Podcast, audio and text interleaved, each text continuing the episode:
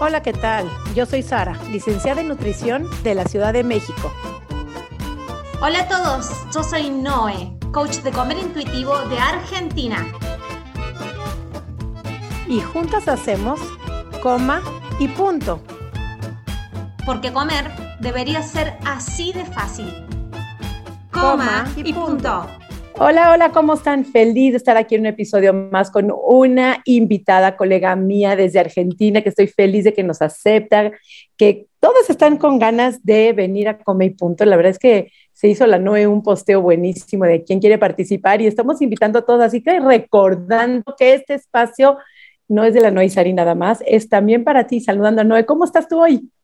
Muy bien, Sari, me hiciste acordar de ese posteo que hice.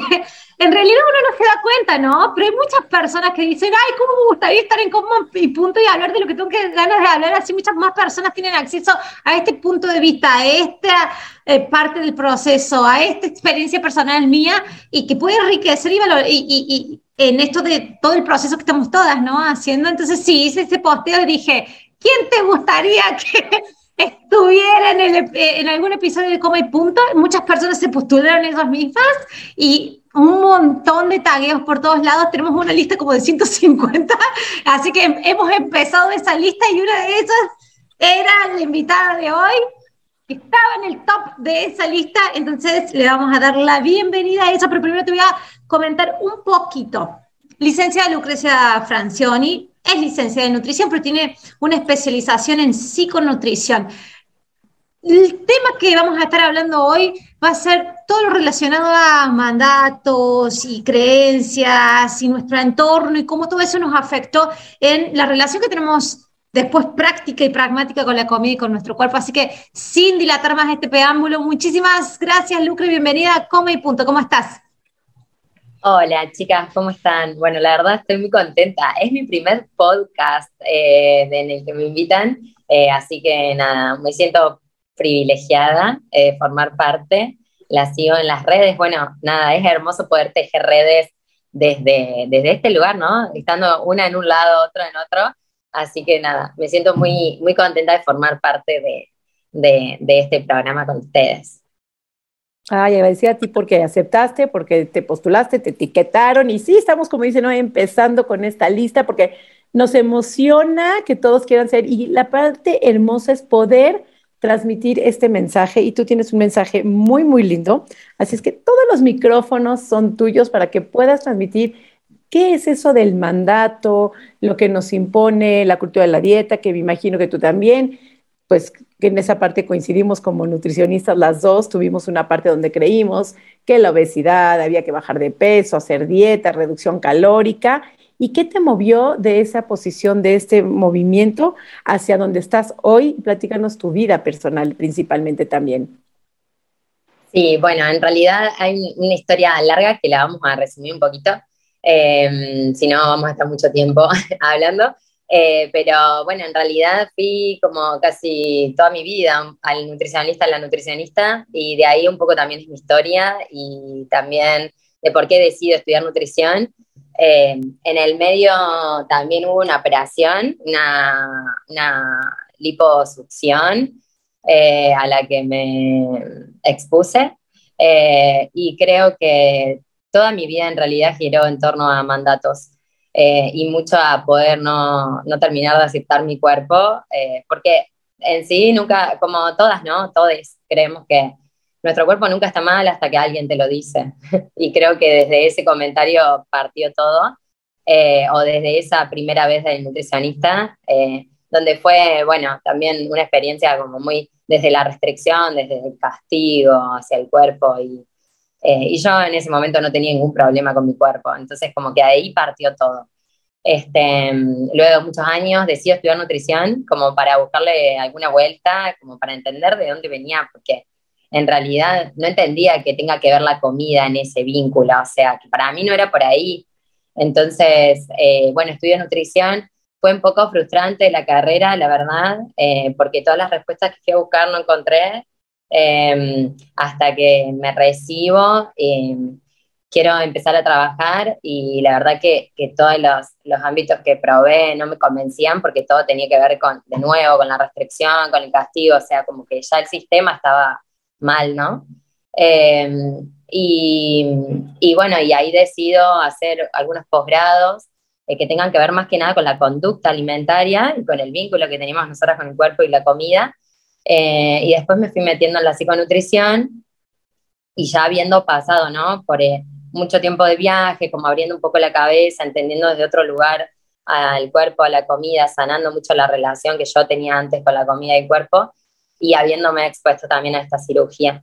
Eh, entonces, eh, ahí en, este, en, este, en esta especialidad encontré como muchas respuestas, me sentí súper identificada y cuando empecé a ejercer, eh, bueno, creo que hoy puedo dar respuestas que a mí me hubiera gustado escuchar y desde otro lado, o sea, desde un lugar también compasivo, empático, ¿no? Amoroso. Y no caer en esto, en la cultura de la dieta, en la cultura de la delgadez y, y tampoco eh, es un espacio, el espacio que yo tengo se llama Refugiarte y es un espacio, justamente el nombre lo pensé como un refugio, eh, un lugar donde la persona se sienta cómoda, cómoda. Y, y bueno, justamente hablar de toda su historia personal y entender de dónde viene el vínculo que hoy tenemos con la comida y el cuerpo, que tiene como toda una historia atravesada, ¿no? Eh, entonces, bueno, esto, el lugar no es un lugar gordofóbico, no es un lugar pesocentrista, Em, yo no utilizo la balanza, o sea, vamos por todo otro lugar mucho más psicológico, sí trabajando, eh, metiéndonos también en comida en sí, pero mucho que tiene que ver desde la mente hacia el cuerpo. Entonces, bueno, un poco de ahí yo trabajo como desde mi historia personal, desde mi esencia y también desde un poco lo que, bueno, lo que estudié también. Eh, nos comentabas un poquito, Lucre, en, el, en la antesala de, de la grabación, que siempre hablamos un montón antes de entrar a la grabación, esto de decir, las personas que vienen a mi consulta no se dan cuenta, pero están atravesadas por mandatos. Entonces me dicen, no, quiero hablar de estos mandatos, quiero ponerlos en claro. ¿Cuáles son los primeros que tendríamos que tener en claro? Estos mandatos que todos estamos atravesados y que lo absorbimos de nuestro medio y que después los reproducimos sin darnos cuenta inconscientemente, porque es como, como esponjitas y como imitadores que somos al principio de nuestra vida empezamos como a creer que es lo natural, que es lo normal, pero en realidad es lo que después se mete entre la paz, entre la relación que tenemos con nuestro cuerpo y la comida. ¿Cómo los podríamos identificar o cuáles podrías identificar primero para que la, gente y el público lo empiece a manejar? Bueno, yo creo que tiene que ver mucho con los mandatos que, que hay sociales y familiares. Muchas veces las personas que quizás, que vos decís, son las que menos quizás me juzguen por mi cuerpo o por mi relación con la comida, son las primeras que aparecen y tienen mucho que ver con, con lo, familiar. Entonces, como eh, mucho eh, desde el deber ser, o sea, yo por ahí siempre trabajo desde el deber ser y desde el elijo, que en el deber ser hay un deber ser para todo, ¿no? Desde qué tipo de cuerpo tenemos que tener, qué alimentación tenemos que tener, eh, si estudias esto tenés que trabajar de lo mismo, eh, tenés que tener hijos, casarte, o sea, como que son mandatos muy puntuales. Y en el medio está esto, ¿no? Del vínculo con, el cuerpo, de qué tipo de cuerpo tenemos que tener para llegar al éxito. Entonces creo que un mandato muy fuerte es eso, ¿no? De que tanta repercusión y tantas consecuencias también tiene en, en la salud. Ahí sí es una consecuencia en la salud, ¿no? Física y mental de la persona, donde querer llegar a un estereotipo de belleza que es inalcanzable, es irreal, o sea, no es algo que, que realmente esté como, eh, eh, que una diga, bueno, voy a hacer esto para llegar acá, eh, es como que cada vez se aleja más, como si nunca fuera suficiente en realidad. Entonces creo que el, el mandato a tener un cierto cuerpo atraviesa muchísimo, atraviesa muchísimo el vínculo que yo termino teniendo con mi cuerpo y con la comida por llegar a ese ideal inalcanzable que encima está siempre, todo el tiempo, como potenciado y alimentado por las redes sociales, eh, el tema de eh, esto, los medios de comunicación, o sea, este, esto de llevarnos siempre a querer cambiar nuestro cuerpo y no elegirnos el cuerpo que tenemos hoy, digamos. Que más allá de que no llegar hacia, eh, no, no, quiere decir que el aceptar tu cuerpo te tiene que gustar en total, de que te tenés que sentir totalmente cómoda, digamos, como que no. Y, entonces, tratar un poco eso, de, romper con qué es el ideal, ¿no? Como yo creo que el deber ser te desvincula mucho y te desconecta mucho de lo que una elige para una y de lo que le hace bien en realidad eh, y de su propio deseo. Entonces, muchas veces llegar hacia ahí, eh, vas como, tenés que romper muchas cosas que vos quizás deseas y elegís de tu vida y por llegar a, por tener ese mandato que cumplir, dejas de hacer lo que, lo que te vibra, ¿no? Lucre, me llegan muchos pensamientos ahorita. Tú como feminista, sí siento que las mujeres, a diferencia de los hombres, reciben ciertos mandatos diferentes. Yo creo que en sexo, en género, en religión, cada persona por ser tiene ciertos mandatos diferentes. Y la segunda pregunta es, ¿dónde está esa línea finita donde el deber ser sí es y el deber ser no es y puedo romper o no romper o tengo que, porque vivir en sociedad claramente implica ciertos deber ser que debe uno de, cumplir, de, de, porque el vivir en sociedad tenemos que vivir bajo reglas. ¿Cuáles son esas reglas que sí tenemos que cumplir y cuáles son esas reglas que podemos descolocarnos para vivir en una liberación sin sentir culpa? Porque a veces descolocarte resulta que rebeldía, que es culposo o dejas de ser aceptado o la misma sociedad de esos mandatos te aísla. Cuando decides no, no cumplirlos, te hacen el, te, te, te sacan de, de, de, ese círculo, de esa sociedad. Y sí siento que, obviamente hablando de la gordofobia, los gordos, han, lo que se busca todo el tiempo es la aceptación, la justicia social, pero el ser gordo hay cierta gordofobia y hay un cierto rechazo. Entonces, ¿dónde está esa línea de los mandatos donde me tengo que acoplar para pertenecer? Donde puedo seguir perteneciendo, perteneciendo aún sin tener que cumplir esos mandatos y donde esos mandatos, si los dejo de cumplir, la contra o la consecuencia es que estoy fuera de mi sociedad. ¿Sí, me expliqué con mi pregunta? Sí, sí, creo que en realidad esto que tocaste, el tema de la gordofobia, es clave. O sea, yo creo que nos atraviesa muchísimo la gordofobia que nos rodea y que por eso también nos, alimentamos y nos vinculamos con mi cuerpo y con la comida desde este lugar.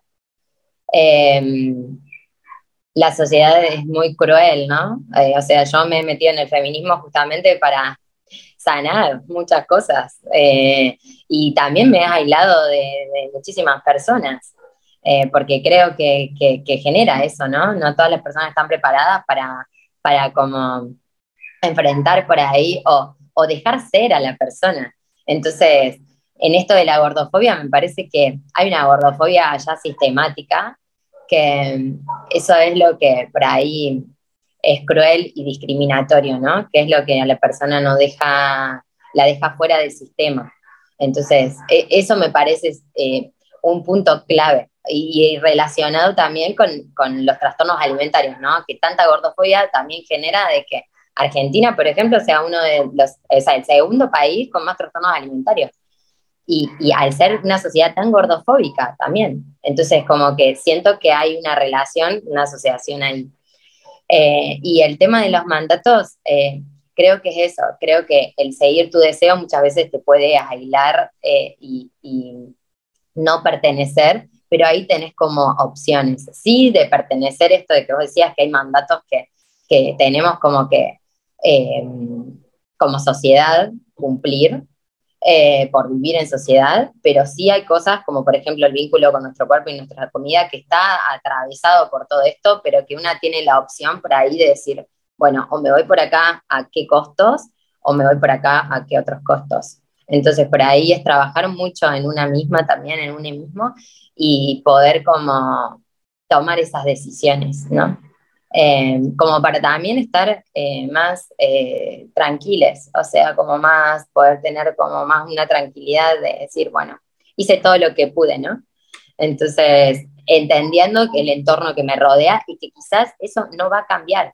Yo siempre le digo a mis pacientes eso, o sea, el entorno está haciendo, o sea, más allá que haya avances, o por lo menos acá en Argentina hay avances, pero tampoco, o sea, hoy se está deconstruyendo un montón algunas cosas, pero la ley de detalles todavía no, no, no está en vigencia, o sea, eh, hay un montón de cosas que, que, siguen como faltando, entonces el entorno está así, ¿no? Entonces, ¿qué vamos a hacer nosotros eh, en cuanto a eso? O sea, nos vamos a quedar ahí, vamos a tomar un rol activo, un rol pasivo, cómo vamos a hacer con todos los costos que eso para ahí requiere.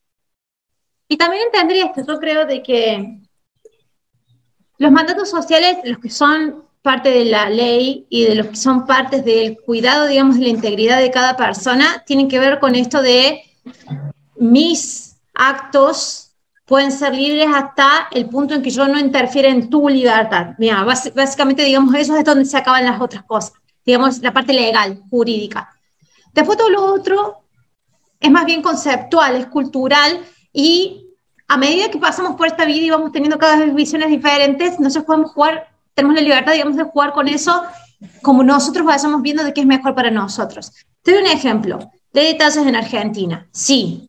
Acá en Brasil también hay ley de talles. Sí, pero ¿sabes la, diferencia que yo noto muchísimo? Y esto lo estábamos hablando con Brenda Mata en un vivo que hicimos. Me dice, está el escáner, pero las chicas no quieren hacerse el escáner porque todavía hay un conflicto con sus cuerpos. Entonces, fíjate, Vos culturalmente podés dar todas las herramientas para que la persona deje de sufrir con su cuerpo, pero es un trabajo también interno de la persona. ¿Me explico esto? Entonces, yo acá también lo veo. Es diferente la, ley de talle de acá y en, Brasil van, mucho más adelante que lo que puede ser Argentina y lo que veo en otros países de Latinoamérica.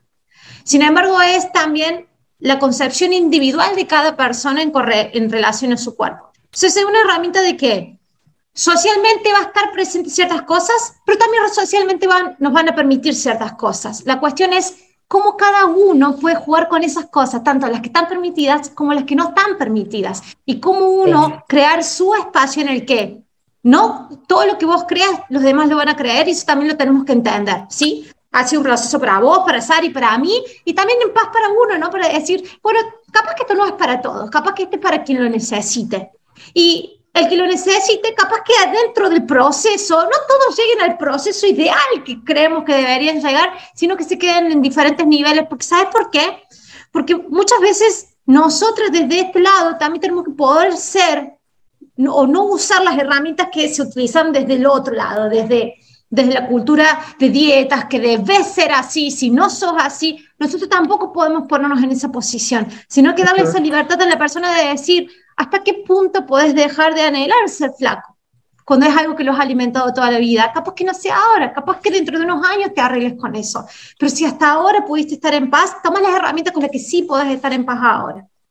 Y anda caminando con eso. Fíjate hasta dónde es tu camino hasta dónde sí querés seguir el activismo, hasta dónde no querés seguir el activismo, porque yo creo de que también ahí te, uno como profesional se, se, se, ahorra mucha frustración también, pues si no es como que la querés llevar a la persona que haga todo el proceso y después te das cuenta de que, y nosotros estamos creando también mandatos de que no, esto no debería ser, no dejando oportunidad para los grises, capaz, y llega un momento de que voy a decir, pucha, por algún lado le voy a meter la pata, siempre, ¿no?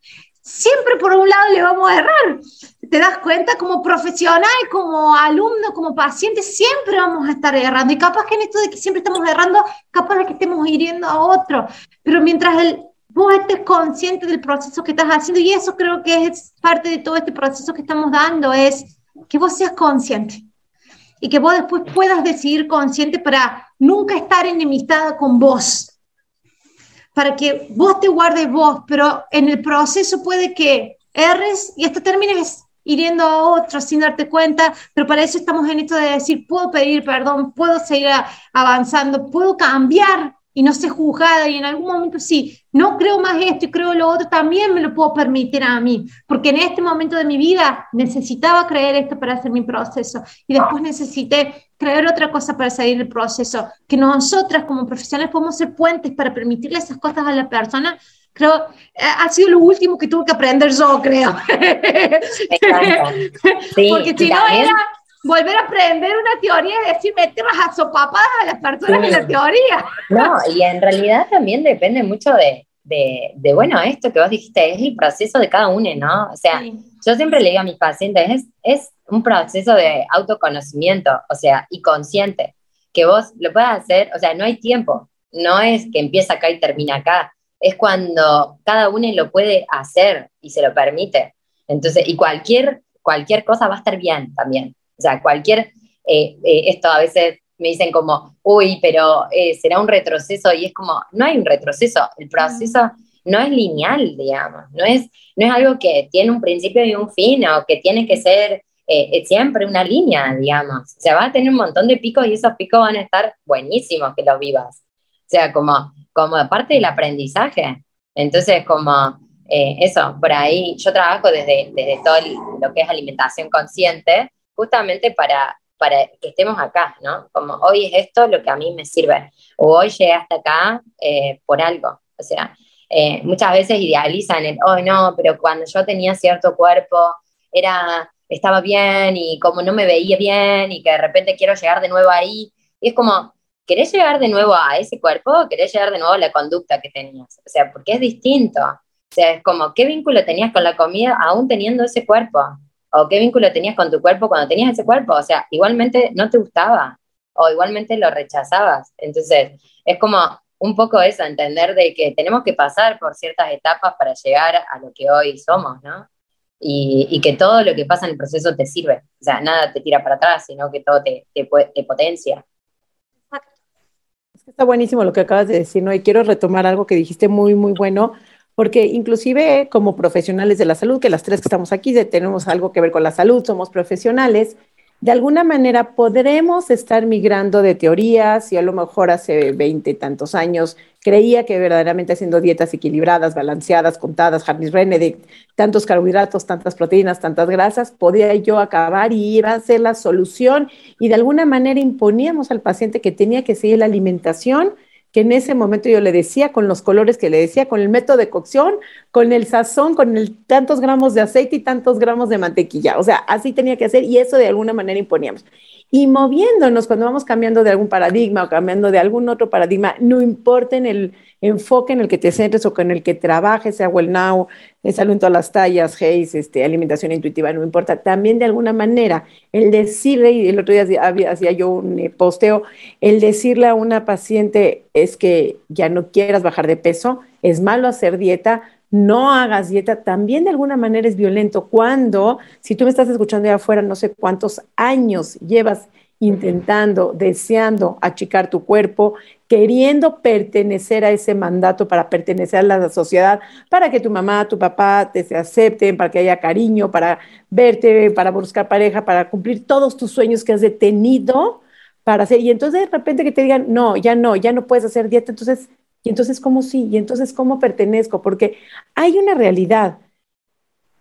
Hay un privilegio de delgadez en este, todo este mandato. Y hay, sí hay unas miradas diferentes, sí hay una aceptación en el sector médico. O sea, seamos honestos. Entonces, cuando tú le dices a una persona, no vayas de peso, pierde tu sueño, quédate tal cual soy, cual te, cual te eres. Y si hay miedo de enfermedad, hay miedo de rechazo, hay miedo de comer enfrente de las personas, hay miedo de vestir, de salir. Y el otro día escuchaba yo en una charla decían, no es lo mismo una persona influencer en talla grande posando divinamente a un influencer en talla chica posando de la misma pose, a lo mejor con la misma ropa, los comentarios que recibe una a las agresiones que recibe la de talla grande. Entonces, sí hay una sociedad que te marca. Entonces, ahí tenemos nosotros como profesionales de la salud acompañar a qué estás dispuesto a tolerar a cambio de tu libertad, que estás dispuesto a sacrificar a cambio de la aceptación. Porque si tú te sientes aceptada, no tener miradas de a lo mejor de tu mamá, a lo mejor miradas de quien sea, eso implica no comer enfrente de ella y comer en tu casa, tú tienes que estar sopesando qué batallas quieres someterte en este momento de tu vida. Probablemente en seis meses quieras tú comer enfrente y no te importan los comentarios, porque tú ya estás mucho más fortalecida, ya tienes otras herramientas, tienes otras creencias. Pero creo que esos cambios van siendo paso a pasito y el no sentirte que no estoy lista para comer enfrente de mí, la mamá de mi esposo, o no estoy lista para, es en este momento, pero nada es permanente. Todo puede ir siendo cambiado y tú vas bailando, danzando, surfeando esas olas conforme van viendo las situaciones de vida y tus creencias y a qué estás dispuesto a sacrificar y qué todavía no estás dispuesto a sacrificar a cambio de esa libertad. No sé si me explico con esta idea. Sí, sí sin duda. Era lo que yo decía un poco esto, ¿no? Como de, de elegir un poco, o sea, elegirte vos misma en tu proceso. O sea, como, y como esto, todo lo que está pasando es para un crecimiento. Entonces, como el tamaño del cuerpo que va tomando, eh, es como, eh, va, va, a ser eh, para llegar hacia un lugar y seguramente ese lugar sea un poco más aceptado, ¿no? Más allá esto que vos decías un poco de, que, de que de que socialmente se nos impone tener que cumplir esto de, la gordofobia médica, desde del ser aceptada, del no ser deseada, eh, si no tengo cierto tipo de cuerpo. Eso me parece muy violento, muy, opresivo, porque ahí sí estás dejando de lado a gran parte de la sociedad. Entonces, como, bueno, ¿qué vas a hacer vos con eso? O sea, ¿dónde te vas a posicionar vos? Eh, más que nada para eso y entender de que es esto que vos decías de que es permanente, me encantó, o sea, que no es permanente, que es hoy y hoy necesitas esto. Y quizás más adelante es como hay personas que no pueden tener cierta comida en su casa hoy, o sea, hoy. No quiere decir que más adelante no puedas tenerla. Entonces, como entender eso, de ir transitando el proceso de una forma compasiva con una misma. O sea, como entendiendo toda la historia, yo a veces tengo pacientes que estuvieron metidos en la cultura de la dieta 20 años, 30 años, y de repente, y ni en un mes, ni en dos meses, o no sé cuánto va a llevar, digamos, como es, muy personal y es muy de, cada creencia que se rompe lleva como un enojo, o sea, por esto de que hablamos del proceso que no era lineal, se van transitando un montón de emociones que quizás la persona no tenía ganas de vivir o no se esperaba vivir eso.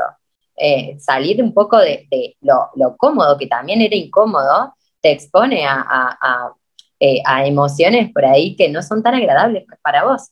Entonces, es como, bueno, pasar por ahí para llegar a un punto eh, un poco más de, de, paz, de paz para tu cabeza, digamos. Eh, a mí me encanta lo, que, lo que dijiste de salir de ahí, que es cómodo, pero que no era tan cómodo. Me encanta porque las teorías del coaching por lo general te dicen salir de tu zona de confort como si uno en la zona de confort y uno estuviera así, ah, riéndose. la zona de confort de quien está en conflicto con la comida y con el cuerpo es lo más feo que pueda haber. La cuestión es de que seguís apuntando y utilizando la misma herramienta, querés salir de donde está, no que te querés seguir sintiendo así con tu cuerpo, no te querés seguir sintiendo así con la comida, pero estás utilizando una herramienta que siempre te han dado y que no sabes que hay otra. La cuestión es salir de la zona de confort, cómo se le puede hacer una analogía, digamos, a todo este proceso es, vas a tener que darle la oportunidad de creer algo totalmente diferente a lo que has venido creyendo durante toda tu vida y eso es lo incómodo. La zona de confort de nosotros es seguir creyendo de que ahora hago una dieta y voy a ser eventualmente feliz. Y sé de que eso lo he repetido 10.500 veces, pero todavía lo siento como que es verdad dentro mío. Es ese proceso de decir, creo que no, creo de que eventualmente la delgadez esta por la que siempre he estado luchando, capaz que no me dé la felicidad, capaz que es otro camino para entender cuál es mi relación de paz conmigo misma, cuál es mi, mi, mi, relación de satisfacción conmigo misma. Capaz que son otras las cosas. Y por ahí la cabeza te va a decir, ah, pero viste, entonces te, te, vas a tener que conformar con un cuerpo que no te gusta y vas a ser infeliz toda la vida y, te vas a tener que enfrentar esos pensamientos que van a estar ahí y que después vas a tener una amiga que te dice, ay, empecé la dieta, amiga, y vas a decir, ah, y no sabes, eso es lo incómodo, eso es lo totalmente incómodo. Entonces, salimos de una zona de confort de que no es para nada cómoda, porque se está sufriendo ahí todo el tiempo, para transitar un proceso de que es también incómodo, para llegar, cuando empezás a creer en esto, cuando empezás a tener los primeros vestigios de paz. Por ejemplo, por lo general tienen con la comida, yo lo veo como que más rápido lo pasa con la comida que con la imagen corporal. Lo puedo entender desde la parte científica, que la parte neurológica lleva mucho más tiempo que la parte biológica en adaptarse. Entonces, sí, es decir, hoy no, me levanté y no estoy pensando todo el día en comida y me almorcé y hice todo mi día y como que no pensé todo el día en comida. Y ahí es como, como empezás a empezar a creer un poquito suele volver ese deseo de que, ay, pero debería bajar de peso, porque estoy en paz con la comida ahora, pero debería bajar de peso para sentirme mejor, va a aparecer eso en el medio, porque lo hemos alimentado durante años. Se va a aparecer, no porque nuestro cerebro sea malo, sino porque está todavía allá afuera mucho tiempo, y nuestro cerebro va a estar inclinado a escucharlo y a querer creerlo, porque es lo que hemos alimentado durante mucho tiempo. Pero no significa que eventualmente no se vaya, eventualmente se va eventualmente no te gatilla la ropa si te queda más ajustada, eventualmente hay ciertas cosas que no te gatillan, no te gatilla encontrarte nuevo con tu familia, es más, empezás a conocer otra, parece que te presentaran otras personas nuevas de tu familia cuando podés también mostrarles otra parte de vos, como que no, hay ciertas personas que con la familia no se puede trabajar mucho, entonces es muy individual pero a la vez es tan hermoso porque es tan único el, proceso este, ¿viste? Es como escrito por tu proceso, porque el tuyo seguramente es similar al de otra chica, pero el tuyo va a tener tantos detalles que son únicos, que esa es tu significancia, esa es tu historia, ese es tu camino, y lo, que, lo puedes guardar en tu corazón porque te da muchísima satisfacción cuando ya empiezas a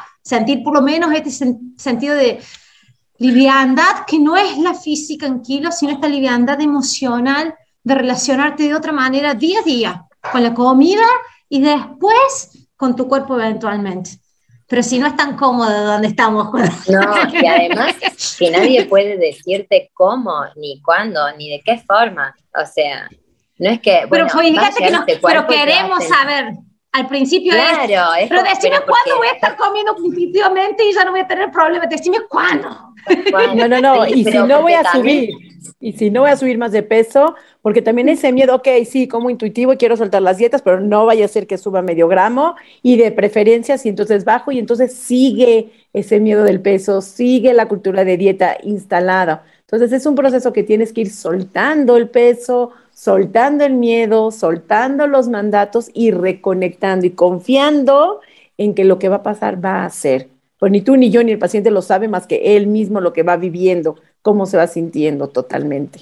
Lo que pasa también que eh, este, esto que, que hablabas antes, ¿no? De que decía de, no, de no, de, de, no corrernos, o sea, dejar un proceso y meternos en otro, no proceso, sino como los mandatos, o sea, de no seguir uno y meternos en otro, o sea, que no sea tan así, porque de nuevo es como otra vez vivir todo eso montón, como otra mochila más, digamos, distinta, pero te, te la vuelve a cargar. Entonces, como, por ahí eso, eh, entender de que, de que de que la cultura de, la dieta y la de siempre fue de, llevarnos mucho a la perfección y alimentar la autoexigencia y todo desde ese lugar. Y que, que este lugar es de un lugar más compasivo, digamos, como que lo que pase va a estar bien. Entonces, como eso, pero bueno, cuesta salirse y que la persona no quiera de nuevo volver a esta estructura porque ya está estructurada, porque la cultura de la dieta te estructura la cabeza. O sea, te corta la creatividad para crear un plato, te, es como una imposición tan estricta y tan exigente que si de repente te salís de ahí, no cumplís. O sea, y esto no es de nuevo lo mismo, sino como entender de que vos te vas a sentir cómoda cuando sea. O sea, no hay una forma, un tiempo. O sea, sino cuando se te dé, cuando te lo permitas tanto que digas, che, ¿sabes qué? Ya me siento cómoda. O sea, y no importa el peso, no importa la alimentación, sino como me siento cómoda con la alimentación que tengo, con el vínculo que tengo conmigo misma hoy. Entonces, nada, eso. Es como, ese es como ese ideal que en realidad es súper eh, flexible. Flexible. O sea, que, que no es exigente. Exactamente. No, yo creo que es, ¿cómo se llega así como para ir cerrando, para que des como un consejo final, ¿cómo podemos regalarles ese obsequio a todos los que nos están escuchando para llegar a esa libertad de mandatos sin sacrificar la pertenencia, el amor, el respeto, la aceptación, sino con empatía, con respeto, con límites, a lo mejor porque muchas veces se necesita esos límites respetuosos, sin entrar en el pleito y la habladuría y salirte y descolocarte y nunca más voy a volver a venir a tu casa y todo eso que se puede llegar a pensar. ¿Qué consejo puedes dar para poder llegar a esa paz? Si en este momento será esto, pero que te dé paz. Después ya veremos y veremos qué otra paz te va llegando. Pero ¿cómo podemos dar esa paz para liberarse de mandatos y vivir con una libertad emocional en cada uno de su ser? Bueno, yo creo que lo más importante es poder expresar lo que una necesita en ese momento. O sea, muchas veces, eh, como todo lo que venía con el viejo discurso o con esta vieja estructura eh, de redes sociales, por ejemplo, que nos das, qué sé yo, por ahí vos revisás tus redes y decís, che, esta página ya no, o estas personas ya no, o esto ya no me suma. Entonces, por ahí poder posicionarte en qué necesitas, o sea, qué necesitas hoy para poder sanar esa parte de tu, de, tu vínculo con la comida, tu vínculo con vos misma, con tu cuerpo. O sea, necesitas poner un límite al otro, necesitas expresarlo y hablarlo, necesitas estar en silencio, hacer tu introspección, eh, como escucharse, o sea, escucharse de qué necesitas, como apagar un poco las voces externas que por ahí están tanto atosigándonos, ¿no? Como lo que deberíamos hacer, de que los cinco tips para ser exitosos en la vida, y es como, no sé, o sea, la forma es más tuya, o sea, ¿qué para vos es ser exitosa? ¿Qué para vos es tener un, cuerpo que te sientas cómoda? O sea, es tu propia forma. O yo creo que más allá de lo que exista y que nos rodee del entorno, es buscar nuestra propia forma. Yo creo que ahí está la tranquilidad. Entonces, eso es como invitar a, todos a que puedan encontrarse en buscar su propia forma que les funcione. O sea, que si lo otro no le funcionaba, que era lo que te decían que te iba a funcionar, bueno, por ahí buscar lo tuyo, aunque sea incómodo. Y que está bueno que sea incómodo. Aunque Me encantó, me encantó.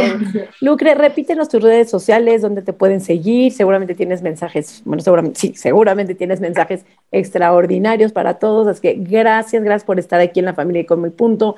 Es tu espacio cuando quieras dar otros mensajes, a quien la quiera seguir. ¿Cuáles son tus redes sociales? Ay, bueno, primero agradecerles a ustedes, chicas, son muy amorosas. Eh, la verdad me hicieron sentir muy cómoda eh, por ahí estaba un poco nerviosa porque no sabía qué iba a hacer. Eh, y, pero Sari me dijo como, tranqui, es una charla de amigas y de repente fue, dale, mortal, o sea, era lo mejor que podía escuchar. Así que, bueno, mis redes son refugiar.t, me pueden encontrar en Instagram, eh, quizás el año que viene haya una web, así que nada, estoy como construyéndose ahí. Eh, y bueno, eso, estoy por Instagram. Así que nos podemos encontrar ahí y cuando quieran eh, llamarme para algún otro podcast, eh, encantada porque me sentí muy cómoda. Gracias, bueno. Gracias para ti por salir de tu zona de confort, porque a veces no es fácil enfrentarse, pero estar, pero eso es parte de, ¿no? Quiero, Creo que quiero decir eso, me emocioné muchísimo, la verdad, eh, escucharlas hablar y me, por ahí también me remueve un poco la historia de volver a vivir y decir, wow, ¿dónde estoy hoy parada, no? El no es eh, suficiente, el no merezco, es salir de la zona de confort. Y creo que con mi punto es ese espacio, es darnos un espacio donde podamos expresar lo que en este momento creemos, el que les sirvió, habrá partes que volverle a poner play, pausa, regresar. Es, lo pueden hacer, es un espacio libre donde salimos de ese mandato, de esa cultura, de ese deber ser, de ese perfeccionismo, y en donde se da una charla que lo hacemos con todo el amor para ti y por ti y por nosotras, que también nosotras nos enriquecemos muchísimo de estar acá. No me voy a decir mis redes sociales para que pueda cerrar este hermoso, lindo episodio que tuvimos aquí con Lucre de Refugiarte, refugiar.t y yo soy Nutrición Sari, nutrióloga de la Ciudad de México. Feliz de que nos escuches cada semana, que nos pongas tus comentarios, porque eso es lo que nos llena en el alma. Y si hay este episodio te resonó y crees que a alguien le puede servir, compartirlo compárteselo y hazle ese favor para que muchas de las personas que nos escuchan pueden beneficiarse de estos episodios de Comi. Gracias por estar aquí y no de tus redes sociales. Mis redes sociales son Mi Cuerpo Sin Reglas, tanto en Instagram como en Facebook, como en YouTube, donde vas a ver el video de la grabación de este podcast. Puedes dejar tu comentario ahí. Muchísimas gracias, Lucre. Me quedo con tu frase y si la comparto a todos los oyentes de encontrar tu forma. Nosotros te vamos a dar un montón de teorías más y, y te vamos a dar caminos que podés ir. Fíjate con lo que te está resonando ahora, con lo que crees que podés empezar a trabajar. Eso, date tu tiempo y conocete, porque este todo este proceso es de lo que vas a hacer, algo que te vas a quedar en el saldo es, me conocí. y no vas a poder decir otra cosa, es, conocí un montón de cosas que no conocía de mí y eso es lo importante. Muchísimas gracias a todos por estar ahí. Muchas gracias, Lucre. Nos vemos la próxima semana en un próximo episodio de Coma y Punto. Chao, chao. Coma y Punto.